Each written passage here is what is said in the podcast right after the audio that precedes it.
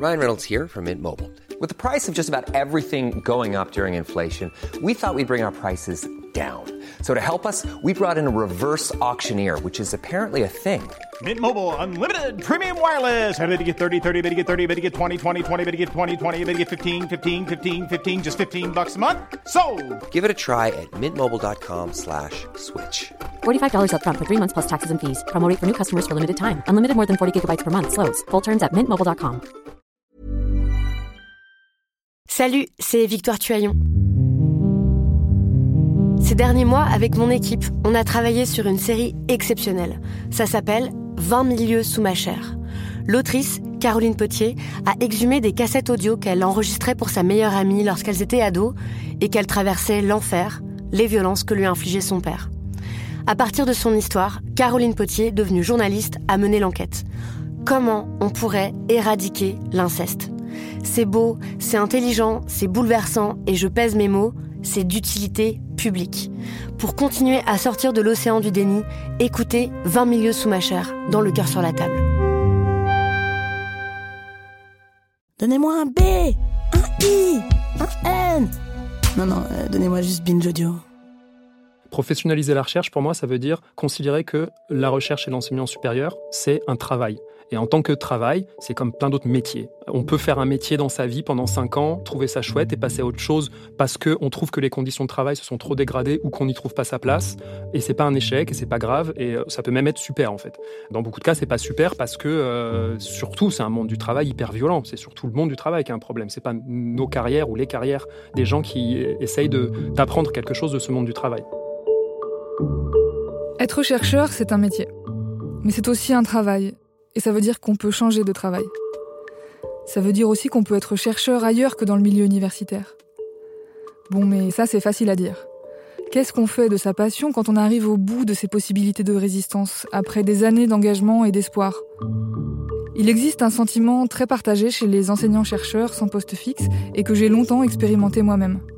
La certitude d'un impossible retour en arrière le tout ça pour ça. Mais aussi le sentiment de ne rien valoir, de ne savoir rien faire, de n'avoir aucune compétence concrète. D'être incapable d'exercer un travail normal, avec des horaires, des missions précises, un salaire fixe, des congés payés, un bureau et des collègues. Quand je suis revenu recourir à la loi de programmation pour la recherche, j'ai vu plus de gens pour qui le fait de quitter l'enseignement supérieur de la recherche était un vrai projet. Pour certains, c'était vraiment en cours. Ou pour d'autres, euh, il y avait une limite. Je tente trois ans et après j'arrête. Et donc j'avais l'impression que ce qui était un peu de l'ordre du fantasme ou de, l'idée vague, euh, voilà, six, sept années plus tôt, aujourd'hui se concrétisait. Et qu'en effet, les gens avaient tendance à vouloir quitter le secteur. Et y compris d'ailleurs chez des gens en poste qui, au bout de 10-15 ans, euh, se disent Mais est-ce que j'ai envie de continuer? Et c'est pas évident. Et eux aussi commencent à se mettre un peu, peut-être, des échéances de changement de vie. Mais malgré euh, tout ce que le secteur euh, peut offrir, euh, eh ben, à force de dégrader les conditions de travail, on commence à décourager les gens.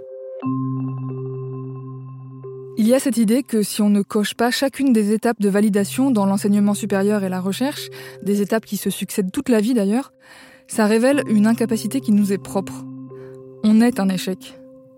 Je l'ai vu et vécu souvent ce sentiment qu'on n'est jamais qualifié par ce qu'on arrive à réaliser. Par exemple, réussir des partiels, rendre un mémoire, réaliser une belle enquête, parler une ou plusieurs langues ou maîtriser tel ou tel logiciel. À l'université, le plus souvent, on est qualifié par ce qui nous fait défaut. On n'a toujours pas de poste fixe, on n'a pas eu tel ou tel contrat de postdoc, on n'a pas publié le livre de sa thèse, on n'a pas d'article dans telle ou telle revue cotée, ou on n'a pas assez d'heures d'enseignement pour prétendre à un poste de maître de conférence. Plusieurs personnes me l'ont dit, le monde de la recherche, c'est une machine à laminer l'estime de soi des chercheuses et des chercheurs.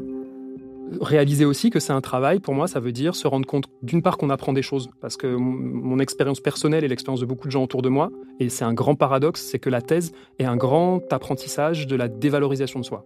C'est quand même le monde à l'envers, en fait. Euh, on, peut se consacrer à quelque chose qui nous tient à cœur, et on en sort avec moins de confiance en soi et dans le monde et dans sa place et dans ce qu'on peut faire dans le monde. Dans beaucoup de cas, on en sort avec moins de confiance. Si on sort de la thèse et qu'on n'est pas entrer au CNRS ou à l'université, c'est un échec. Et tout est construit depuis le tout début de la thèse, c'est construit comme ça en fait. Tu peux bien avoir fait un parcours sans faute, pour autant, mon coco, c'est pas sûr que tu vas y arriver. Et dans le c'est pas sûr que tu vas y arriver, si tu n'y arrives pas, ça veut dire que tu échoues. Et là, il y a un truc euh, que je trouve désespérant en fait. En réalité, quand on est déterminé à continuer à être chercheur ou chercheuse, il existe des perspectives. Et surtout des perspectives qui vont au-delà des solutions de sauvetage individuelles. Amandine et Rémi ont été doctorants, mais ils n'ont pas soutenu leur thèse. Ils ont décidé de quitter l'université alors qu'ils avaient presque terminé leur manuscrit. Et ils ont créé le GRAC, Groupe de Recherche Action, à Lyon, il y a 15 ans. Donc moi, c'est Amandine Gilbert. Je fais partie du GRAC depuis la création en 2006, c'est ça? Je suis Rémi Elisab, euh, je fais partie aussi du GRAC depuis le début. Et je suis sociologue aussi, de formation. À un moment donné, nous, le pari, ça a été, euh, on s'en sort ensemble. À ce moment-là, on a vraiment créé une structure très adaptable, euh, qui était une association loi 1901. Parce que l'idée, c'était de créer une sorte d'intermittence. On était assez réaliste euh, sur le fait qu'on n'allait pas pouvoir tous euh, se salarier à plein temps là-dessus. Et on n'avait pas envie de créer une machine économique non plus. C'est des choses qu'on se disait. Mais par contre, d'alterner comme ça des périodes de salariat et des périodes de chômage, ça nous, ça nous convenait bien. Le GRAC, c'est une coopérative de recherche comme il y en a des dizaines en France, installée dans des territoires ruraux autant qu'en ville. Elle fonctionne souvent de façon horizontale, et certaines existent depuis plus de 40 ans. Beaucoup sont pluridisciplinaires et intergénérationnelles. Elles associent sociologues, géographes, politistes, urbanistes, anthropologues ou encore philosophes. Certaines proposent des formations à destination de publics variés, mènent des recherches-actions, des missions d'évaluation de politique territoriale ou d'actions publiques et associatives. Elles accompagnent la réalisation de projets avec leur expertise de chercheurs en sciences humaines.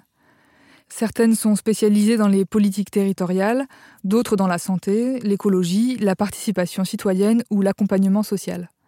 D'autres encore dans le design ou le numérique. Au GRAC, Rémi, Amandine et leurs collègues travaillent souvent pour de grands opérateurs publics et notamment pour certains ministères. Ça reste quand même notre activité principale, toujours, parce qu'on aime bien en fait ce type d'appel-là, parce qu'il y a une thématique qu'on ne choisit pas, par contre, nous, on propose euh, des terrains, un angle, une problématique qui sont les nôtres. Et on s'est souvent plutôt dit que c'était sans doute pas très lu, mais par contre, nous, on en trouve un intérêt à faire ça parce que euh, on met un point d'honneur à ce que quand on fait des recherches sur le terrain, euh, il y ait des rencontres qui se passent et que là, par contre, ça fasse des échos, que les gens se retrouvent et ils n'aient pas l'impression qu'on on instrumentalise ce qu'ils font, qu'on vienne juste aspirer euh, leur intelligence pour la reporter ailleurs, en fait. Le GRAC est aussi habilité par la Haute Autorité de Santé pour évaluer des organismes médico-sociaux.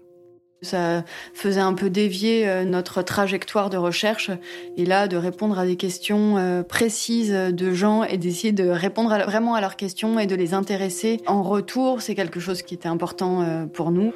Mais même l'évaluation, c'est ça. Hein. Finalement, nous, quand on répond à une évaluation, c'est ça qu'on leur dit. On essaie d'appliquer en fait la méthode de, de sciences sociales classiques, c'est-à-dire faire des entretiens semi-directifs, les retranscrire et analyser leurs pratiques. Et effectivement, c'est ça qu'ils attendent. Ouais.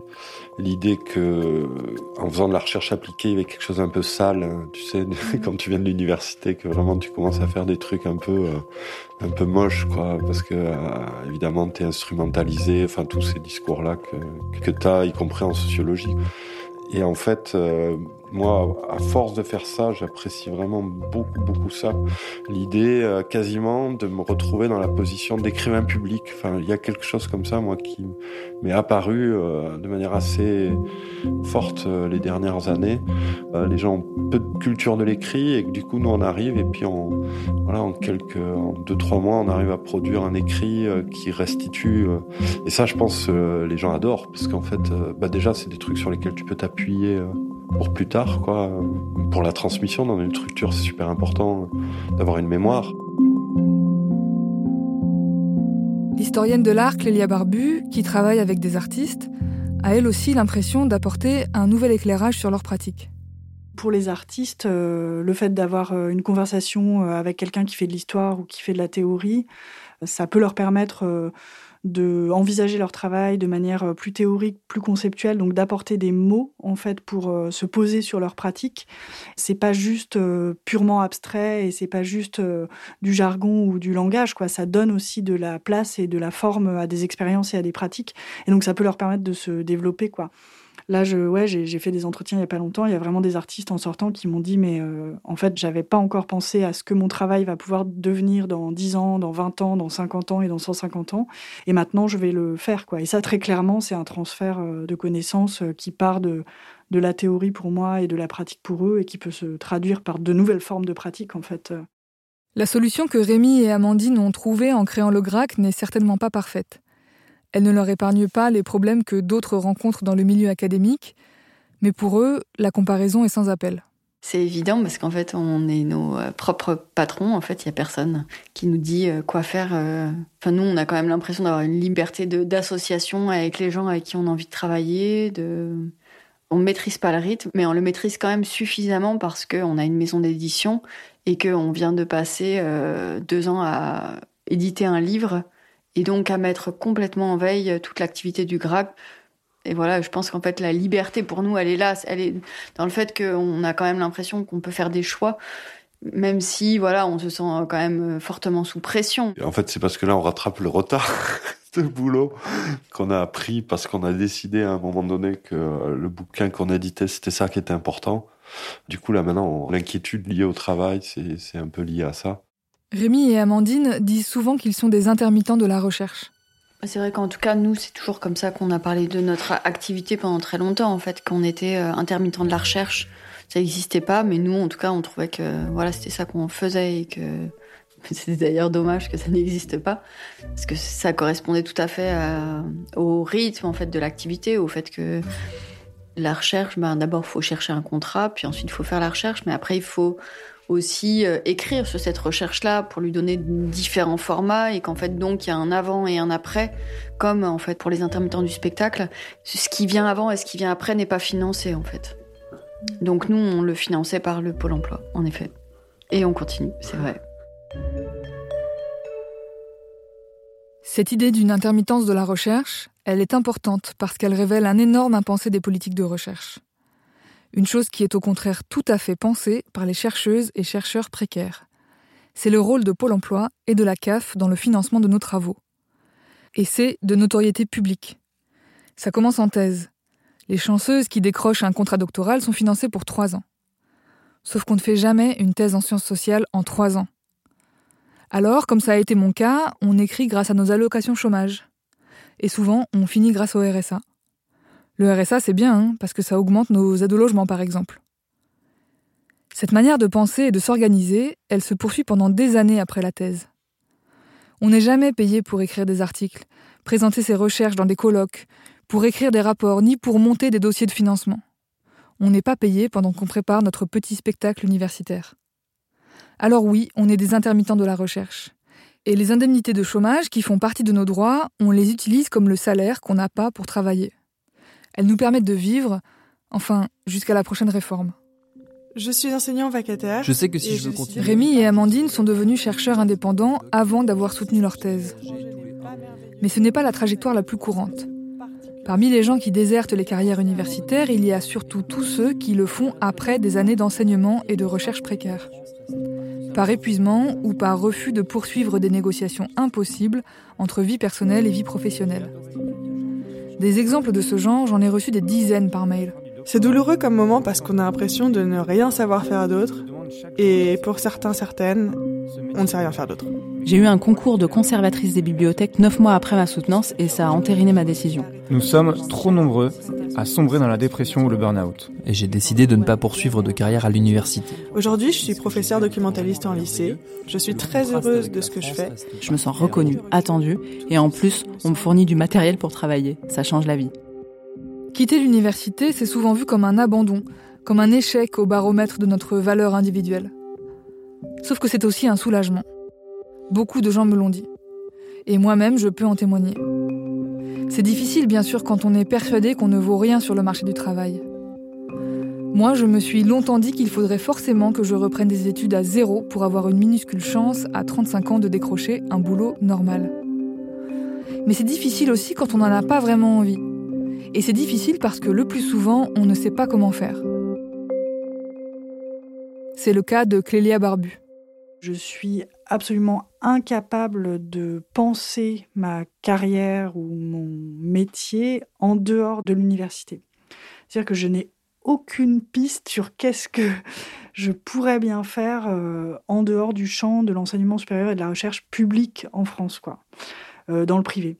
J'ai quelques idées, tu vois. Je sais que voilà, des, fondations privées, des galeries, enfin, écrire des textes, je sais que c'est quelque chose qui peut se faire. Euh, donc, mais c'est des choses très ponctuelles. En fait, je sais pas comment je pourrais gagner ma vie ce qui a changé dernièrement, c'est qu'en fait, j'ai commencé à regarder autour de l'université. Donc, pour l'instant, évidemment, je ne sais pas vraiment ce qui s'y passe et c'est pas clair pour moi, mais j'ai commencé à candidater dans des écoles d'art. Donc, ça reste l'enseignement supérieur et tout ça, mais c'est plus uniquement universitaire. Et puis, quand on m'a proposé ce postdoc, j'ai absolument pas hésité et mmh, Dès qu'on m'envoie une offre, je regarde et j'envisage vraiment la chose, même si c'est pas du tout un poste euh, d'enseignant-chercheur. Donc je pense que là où j'en suis maintenant, c'est que je vais continuer de faire les campagnes, mais sauf que je, je vais les faire un peu comme euh, on va à la piscine, quoi. voilà, je vais mettre mon bonnet de bain et puis je vais, je vais faire mon petit topo. Et du coup, bah, si la piscine est fermée, c'est pas grave, euh, j'y retourne, retourne le lendemain. Et je pense que ça, ça va beaucoup m'aider. Je pense, je vais continuer de consacrer du temps à essayer de regarder ailleurs. Pour l'instant, vraiment, j'ai pas de piste et je pense qu'on est là aussi sous sous-équipés et sous-informés pour ce qui concerne euh, l'en dehors de, l'université pour le, travail euh, scientifique. L'autre chose qui rend ces reconversions si compliquées, ce sont les ponts presque impossibles entre les formations à la recherche et le marché du travail hors de l'université. Lorraine Lecausanet, chercheuse en sciences politiques, a longtemps travaillé sur cette question. Le problème, c'est que la professionnalisation qui l'a emporté aujourd'hui et depuis les années 90, c'est euh, une professionnalisation euh, gestionnaire et qui associe euh, l'ouverture de l'université à la société à l'ouverture de l'université aux intérêts des entreprises. C'est une manière de gouverner les universités par leur performance qui serait l'insertion professionnelle. Et donc, euh, si les étudiants, à l'issue de leurs euh, études, n'ont pas de boulot, faudrait fermer les formations. Je, caricature à peine.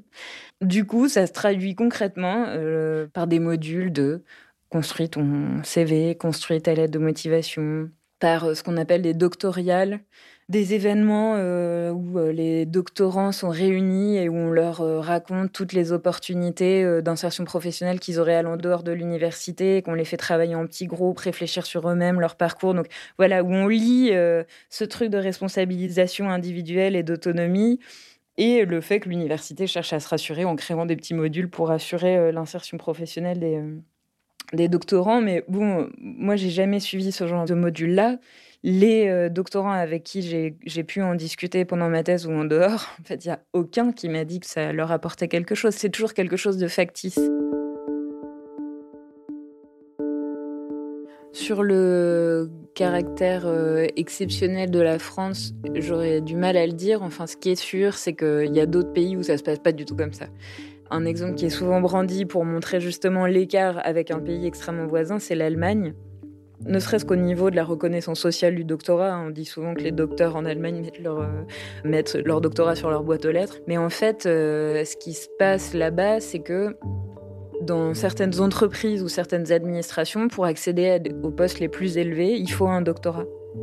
C'est absolument pas le cas ici. Voire l'inverse, c'est que moi je me souviens le nombre de fois, mais phénoménal, où on m'a dit Ah, avec un doctorat, ça va être difficile de trouver du boulot. C'est presque l'inverse, quoi. Ce serait presque un boulet euh, qui sous-entendrait voilà, que tu as passé du temps à te la couler douce à l'université, que, que tu es beaucoup trop autonome et que c'est pas ce qu'on attend de toi dans, l'entreprise ou les administrations. Enfin, c'est des choses qui reviennent très souvent. Alors qu'à l'inverse, euh, en Allemagne, mais c'est le cas aussi aux États-Unis, et c'est le cas euh, y compris dans des milieux internationaux, dans les organisations internationales, dans beaucoup d'autres pays, il y a euh, cette idée tout simplement que euh, le doctorat, c'est un diplôme de euh, haute spécialisation qui traduit un degré de formation qui est élevé. Mais ça, ça renvoie plus largement à, l'image qu'a l'université encore.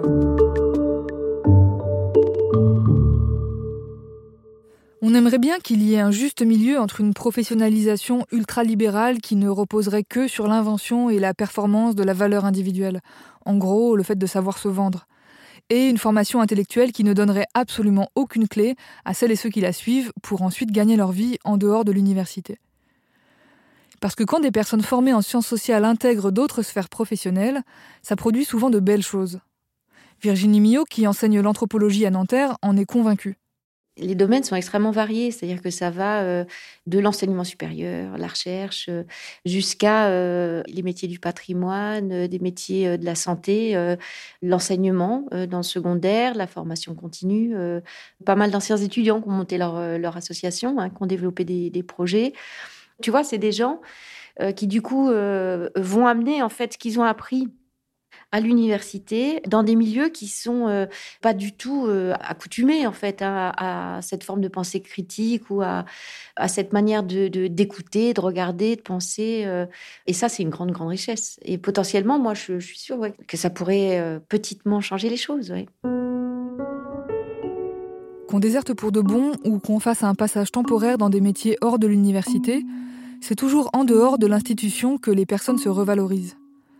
Pour ma part, j'ai eu l'impression d'avoir retrouvé des contours humains, mentaux et intellectuels à partir du moment où j'ai décidé de partir et où j'ai pu réunir les conditions qui me permettaient de l'assumer, d'en faire quelque chose de positif. Parce que même si c'est un peu sale, comme le dit Rémi, ou moins prestigieux, franchement ça fait du bien de mettre un peu les mains dans le cambouis.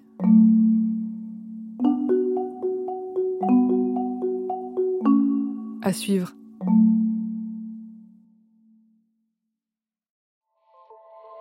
Salut, c'est Sinamir du podcast L'Affaire. En 2016, je suis monté sur un bateau de sauvetage en Méditerranée et ce que j'y ai vu n'a pas changé. En tout, depuis 10 ans, on compte même près de 30 000 morts sur cette mer. Alors, dans le naufrage, notre nouvelle enquête, j'ai voulu raconter un cas concret. Comment 130 personnes sont mortes en 2021 à la frontière de l'Europe, malgré des dizaines d'appels de détresse. Qui n'a pas pu les sauver et pourquoi? Qui étaient ces disparus? Et surtout, comment on en est arrivé à ne plus parler de 130 personnes qui meurent le même jour sur un bateau au milieu de la Méditerranée? Le naufrage, c'est la nouvelle série du podcast L'affaire de Paradiso Média. Une enquête que vous pouvez retrouver gratuitement chaque semaine à partir du 27 mars 2024 sur toutes les applications de podcast.